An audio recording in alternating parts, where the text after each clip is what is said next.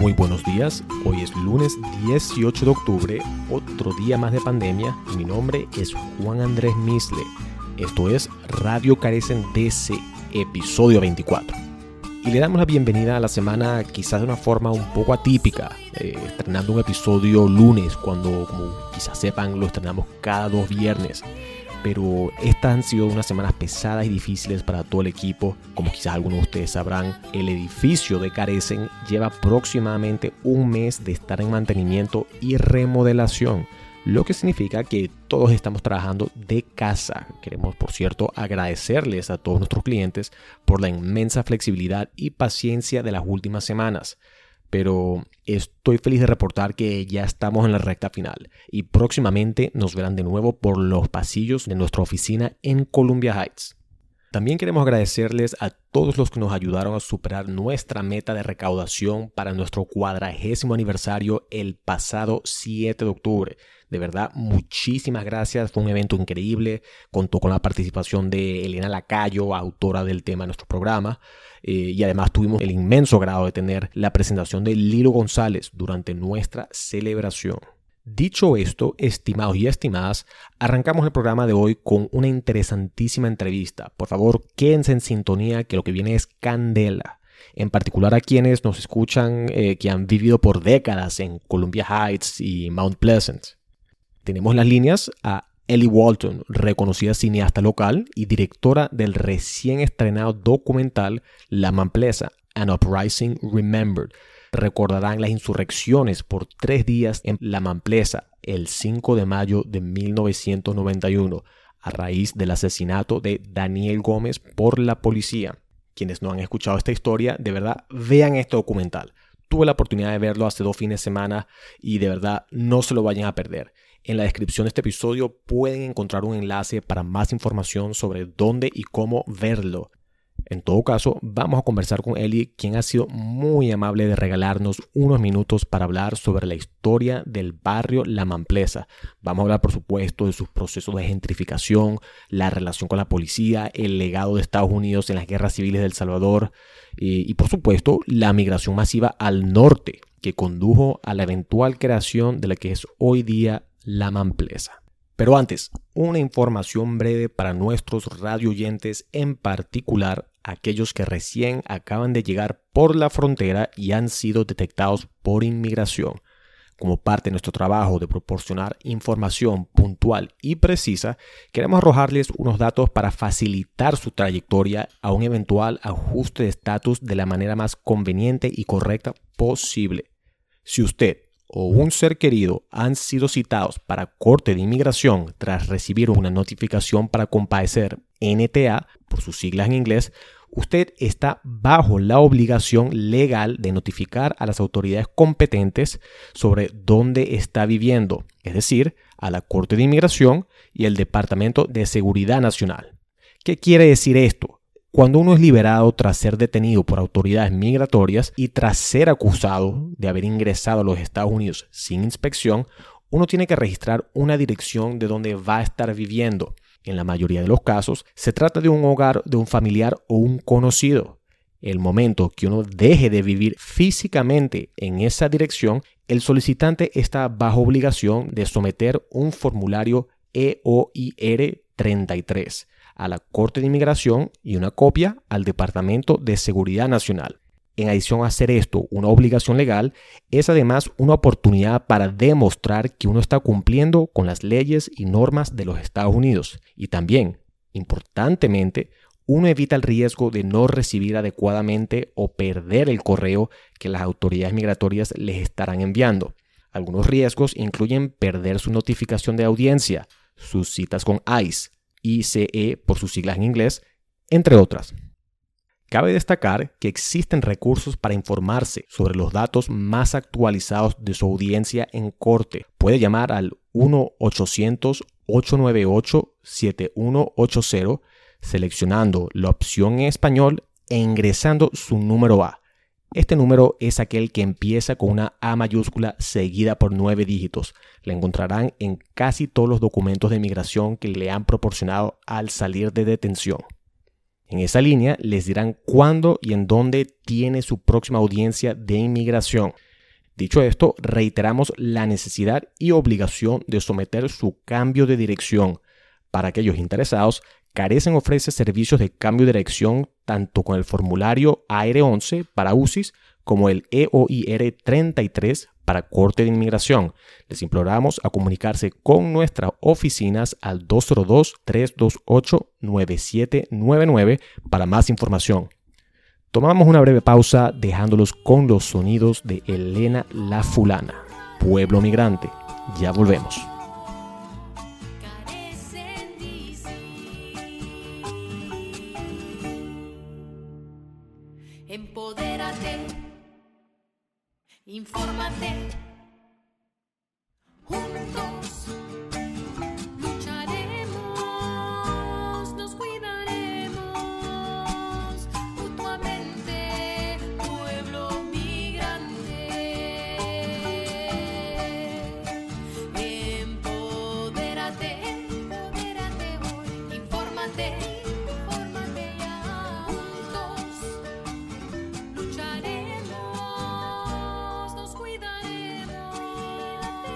Tuve la oportunidad de asistir el pasado domingo a una de las últimas entregas del Festival de Cine Latinoamericano en Silver Spring. Entre las películas con las que el festival cerró fue el documental La Mamplesa, An Uprising Remembered, que podría ser más o menos traducido al español como Recordando una insurrección. Para aquellos que han vivido en los vecindarios de Columbia Heights y Mount Pleasant de hace muchos años, quizás recuerden a los eventos violentos del 5 de mayo de 1991 fueron hace aproximadamente 30 años cuando la policía asesinó a un joven salvadoreño, Daniel Gómez. Escuchemos. Estamos aquí en la calle Mount Pleasant. Here we are on Mount Pleasant Street.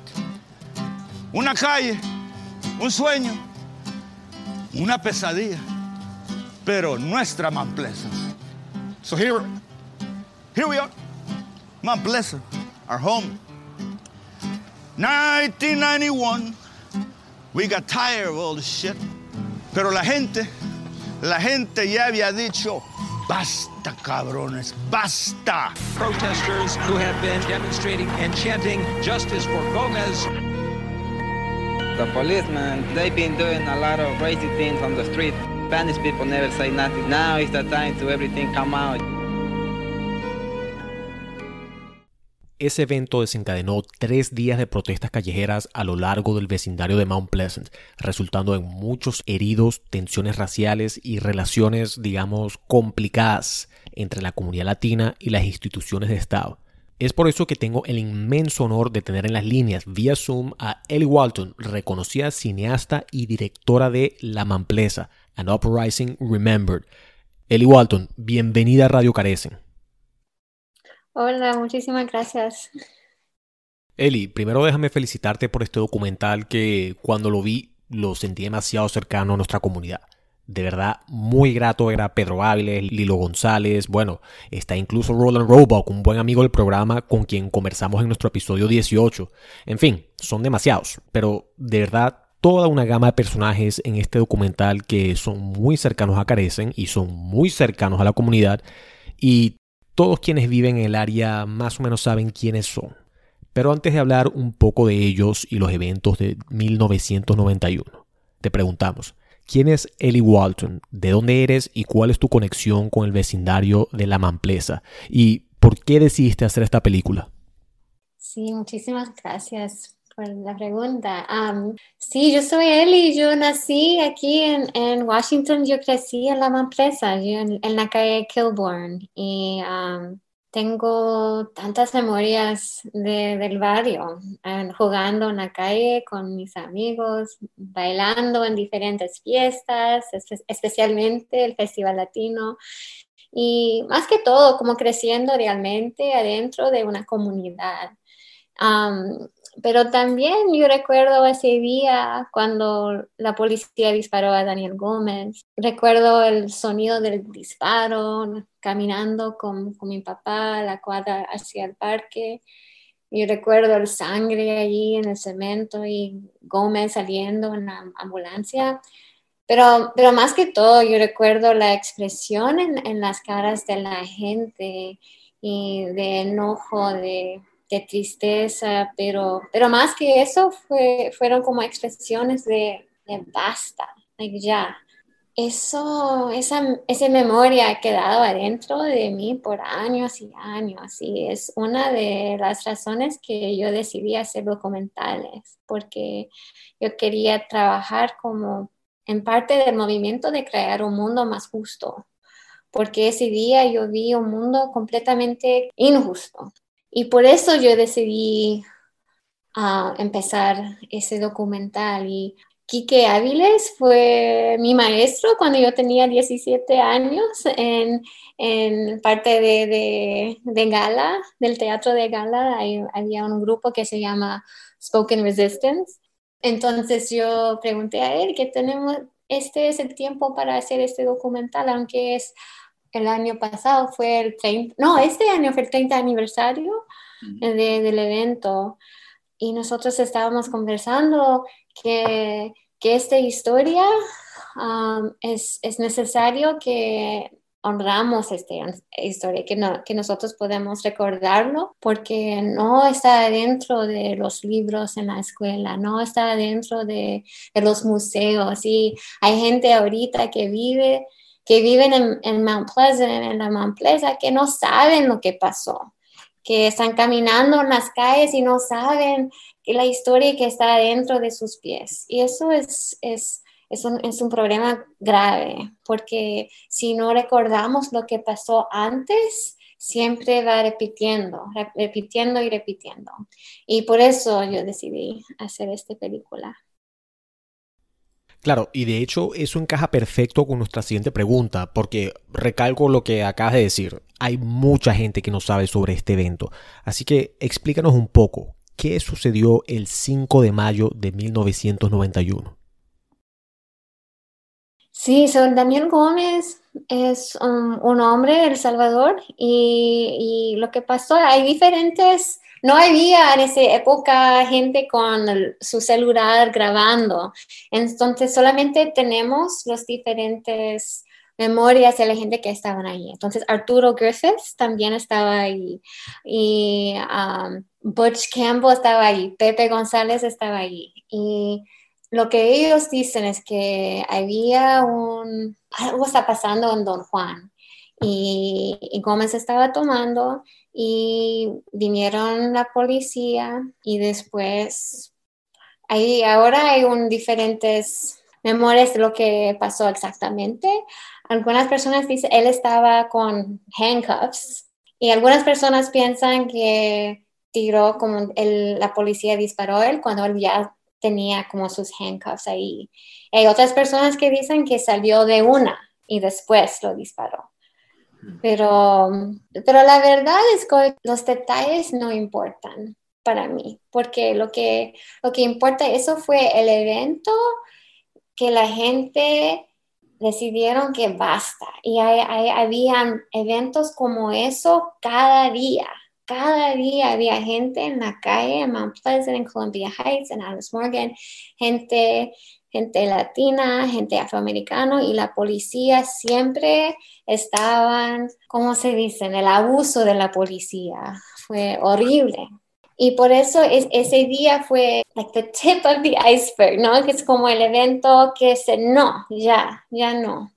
Um, entonces, para mí hay diferentes detalles, pero lo más importante que fue un momento que la policía no lo vieron a Gómez como un humano, como la policía es parte de un sistema de opresión y ellos estaban actuando como eso, con el sistema, que aquí hay un hombre y yo no estoy viendo como un humano. Completamente. Y de hecho, Eli, el documental en algún punto hace referencia a los riots o las insurrecciones de Los Ángeles después del asesinato de Rodney King, un año después de los eventos en La Mamplesa. ¿Qué se puede decir sobre las tensiones raciales y la relación de las comunidades históricamente marginadas con la policía de esa época? ¿Cómo la comparas con las relaciones que tiene la comunidad con la policía hoy en día? Sí, es lo mismo, es lo mismo. Es, es, la policía es la policía y es un sistema. La policía fue creado por por la gente rico, por la gente blanco y la policía por, creado por, para proteger a, a, estas personas. Y, y por eso um, es un sistema que es necesario desmanto para recrearlo, porque no ahorita, um, porque lo que pasó en las calles en, en 1991 es lo mismo que está pasando hoy día, el mismo que pasó con George Floyd. Es un sistema de opresión. Es necesario que haya un cambio. Eli, tu documental tiene un componente clave cuando relata la insurrección de la comunidad, que es el de ese de la memoria histórica. Desde el inicio de la película relata cómo la Mamplesa se volvió un vecindario icónico para los centroamericanos y de hecho hace un excelente trabajo resumiendo la historia de las guerras civiles en Centroamérica en los 80 y los 90 y particularmente de El Salvador. ¿Puedes explicarnos a profundidad cómo fue que Mount Pleasant se terminó volviendo un barrio con una diáspora salvadoreña y centroamericana tan grande? Sí, fue por caso de, la guerra civil en El Salvador en los 70s, 80s. Y esa guerra civil fue, esa guerra civil fue financiada por los Estados Unidos y fue parte de, de la guerra fría por caso de que los Estados Unidos no piensan que había ese, un, insurgencia de comunismo y por eso ellos dan como todos helicópteros, todas las armas. Y eso, por, por caso, fue una guerra horrible en toda Centroamérica. Y como en la película Kike, Lilo, Ronald, ellos tenían que salir, no querían salir de su, es, país, ellos crecen ahí, es pues, su familia, no querían salir de su país, pero no tenían otra opción porque había tanta violencia, estaban matando a profesores, a, gente a la izquierda, gente, muchas personas, y entonces ellos tenían que salir y muchos vinieron a, la Mount como en 1998, o no, 1980, 81. Y por eso antes Mount Pleasant había, habían bodegas en la Mount y habían gente de, de, Puerto Rico, de Panamá, Arturo Griffiths, um, él vino de Panamá en las 60, Pepe González de Puerto Rico vino en las 60 y cubanos también, pero en las 80 vinieron muchos, como miles gente, gente del Salvador. Y en esa época es cuando la empresa verdaderamente fue como la Mamplesa fue un barrio latino. Es curioso que menciones eso. No sé si habrás visto en enero de este año, el Washington Post sacó un artículo sobre la Mamplesa. Eh, tengo el enlace aquí abierto y el artículo se titula The Mount Pleasant Miracle: How One DC Neighborhood Quietly Became a National Model for Resisting Gentrification. Es decir, según el Washington Post, Mount Pleasant debería ser celebrado como un barrio capaz de resistir la gentrificación. Por ejemplo, el restaurante Don Juan, donde el propio Daniel Gómez entra en un altercado, todavía está ahí. Y voy más allá, muchos de los negocios y servicios que aparecen en el documental siguen teniendo vigencia hoy día en el vecindario. No estoy tan seguro si se puede decir lo mismo de Adams Morgan e incluso Columbia Heights.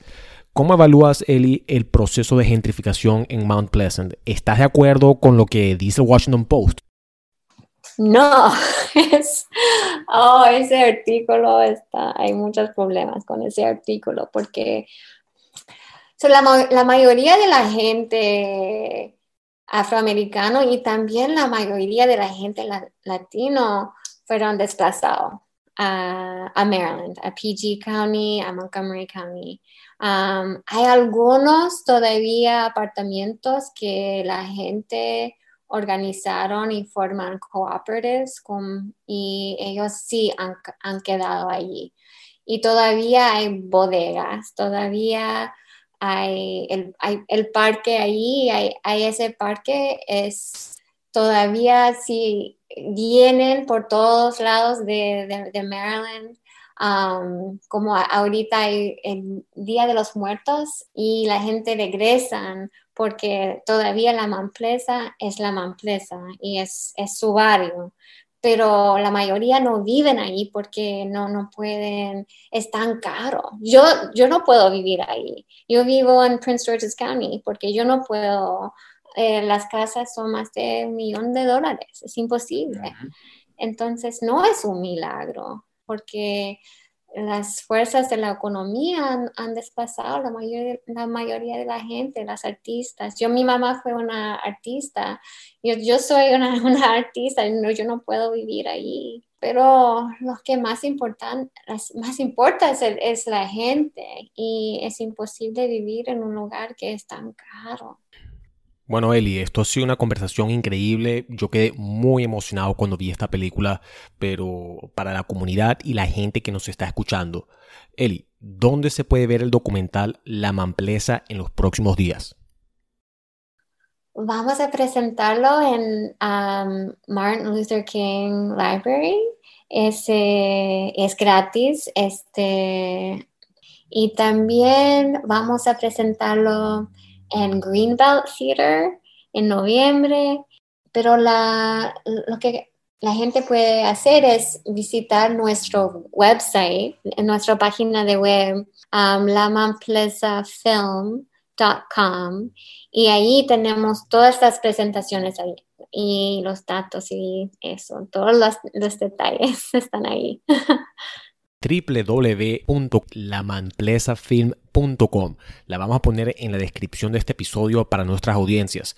Bueno, Eli, muchísimas gracias por esta conversa tan entretenida y de verdad tengo que reiterar que recomiendo esta película. Yo fui y la vi el domingo pasado y pude verte a ti y a todas las estrellas que aparecen en este documental y que sin duda alguna hacen vida en nuestra comunidad. Así que mis más sinceras felicidades por este proyecto y ojalá podamos conversar de nuevo y tenerte de vuelta en el programa. Sí, muchísimas gracias. Un placer estar aquí con usted y muchísimas gracias por la oportunidad. Vamos con el boletín de noticias de América Latina, el Caribe y el acontecer migratorio.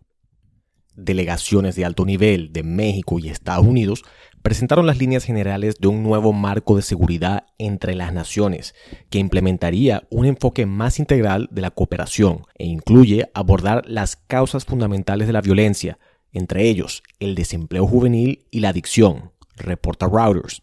Según Routers, el nuevo marco no anticipa que México reciba equipo o fondos militares. En su lugar, se centrará en el intercambio de información, la cooperación interinstitucional y la capacitación del personal. De acuerdo al Washington Post, el nuevo pacto sería políticamente beneficioso para el presidente mexicano Andrés Manuel López Obrador y el presidente estadounidense Joe Biden, permitiendo a ambos distanciarse de las políticas cuestionadas de sus predecesores. El secretario de Estado de los Estados Unidos, Anthony Blinken, nombró a Kenneth Merten como encargado de negocios en Puerto Príncipe, la capital haitiana. La medida tomó por sorpresa a grupos de la sociedad civil y partidos políticos haitianos, algunos de los cuales cuestionaron el nombramiento del ex embajador de Estados Unidos en Haití durante el devastador terremoto del 2010 en ese país, informa el portal McClatchy. Una notoria pandilla armada en Haití ha secuestrado a 17 misioneros extranjeros, entre ellos 5 niños. Los secuestrados ponen de relieve la crisis de inseguridad del país y plantean un desafío para el gobierno del primer ministro interino Ariel Henry, así como para el presidente de los Estados Unidos Joe Biden, informa el Miami Herald. 16 de las víctimas son ciudadanos estadounidenses y uno es canadiense. Las víctimas fueron capturadas mientras visitaban el sábado un orfanato en las afueras de la capital haitiana, Puerto Príncipe, informa el New York Times. Agentes del FBI de Estados Unidos llegaron el día de ayer a Puerto Príncipe para ayudar a las negociaciones de rehenes. El ex candidato presidencial hondureño, Salvador Nasralla, respaldó a Xiomara Castro de Celaya para las elecciones presidenciales de noviembre, una unión de los principales partidos de oposición en Honduras, un serio desafío al gobernante Partido Nacional, que ha estado en el poder desde 2009, reporta el Associated Press. Nasralla perdió por un poco más de un punto ante el actual presidente Juan Orlando Hernández en 2017, una elección marcada por irregularidades. Castro es la esposa del expresidente Manuel Zelaya, cuyo derrocamiento en un golpe de Estado en 2009 fue un momento decisivo para la política hondureña. Según una encuesta de CID Gallup presentada el mes pasado, Castro y Nasralla habrían recibido un 18% de apoyo. Nasrias Fura, alcalde de la capital, Tegucigalpa, y candidato del gobernante Partido Nacional, lidera con el 21%, informa Reuters. Cerramos con la célebre frase, el poder no concede nada sin una demanda. Nunca lo ha hecho y nunca lo hará. Frederick Douglass, autor y líder abolicionista afroamericano.